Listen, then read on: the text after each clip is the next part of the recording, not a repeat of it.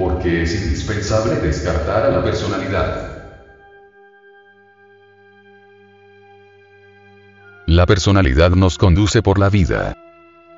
La personalidad hace que nos comportemos de mil y una maneras, y si poseemos un sentimiento interior, entendemos que nos hace sentir muy incómodos, debido a la sensación de ser usados para algo que nada tiene que ver con nosotros mismos. Es por eso por lo cual el trabajo nos dice de hacer pasiva la personalidad para que la esencia pueda crecer. Nuestra personalidad es la causa de todas nuestras desdichas. Una persona ha adquirido una forma de personalidad, otra ha adquirido otra forma, debido a su diferente educación, por eso en la vida las personalidades chocan las unas con las otras, y todo el desasosiego del mundo es su consecuencia. La tarea más importante es la de hacer pasiva la personalidad, y no hay posibilidad de emprenderla a no ser que cada cual descubra a qué se asemeja su personalidad y qué le hace hacer y cómo lo induce a comportarse bajo diferentes circunstancias. Si nos desarrolláramos desde la esencia no se producirían tales choques. Es nuestra personalidad, guiada por ese diablo, la falsa personalidad, lo que nos hace tan desdichados e impide todo acuerdo entre uno y otro. Por eso tratemos de ver mediante una sincera observación, de darnos cuenta de uno o dos rasgos característicos pertenecientes a nuestra personalidad, y separémonos de ellos.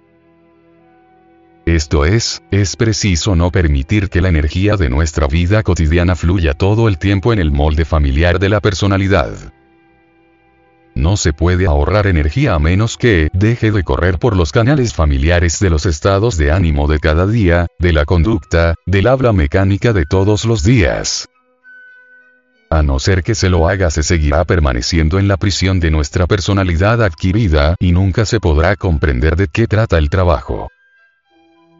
Una vez que se empieza a trabajar sobre la personalidad por medio del discernimiento interior, se desvía la energía de sus vías habituales y esa energía, si se tiene el trabajo en sí, será transferida al desarrollo de la esencia, y se sentirá una fuerza interior que no se había experimentado antes, y se sentirá el desarrollo de la esencia, que es distinto del de la personalidad. La tarea más importante es por consiguiente el hacer pasiva a la personalidad, y como ya se dijo, no se lo puede lograr mientras no se observe la propia personalidad para descubrir en qué punto nos obstaculiza y apoya nuestra fuerza. El primer paso en esta vía es el de no gustar la manera en que nos comportamos, porque todos nos comportamos desde nuestra personalidad, que es adquirida y no es en realidad uno mismo. Por eso en este trabajo hay que ir en profundidad de modo de ver la personalidad actuando y no estar de acuerdo con su manera de actuar.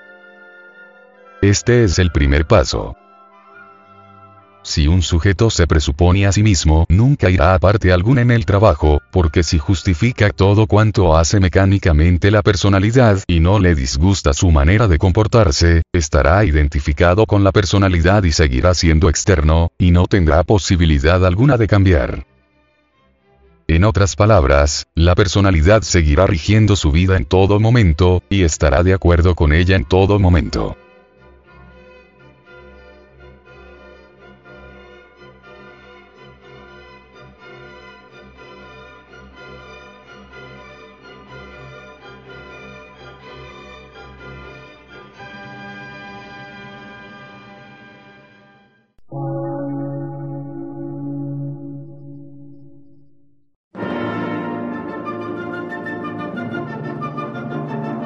Emisora, gnóstica, transmundial.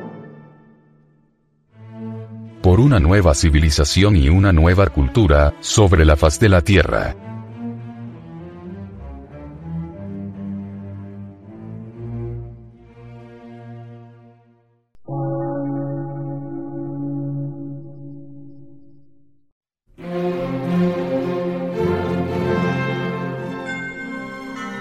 Medio de radiodifusión. Científico, artístico, místico y filosófico.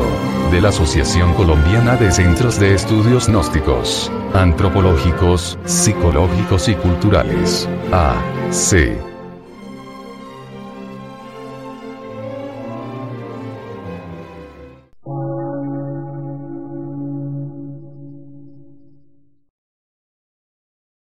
Lectura en movimiento. Difusión sin fronteras.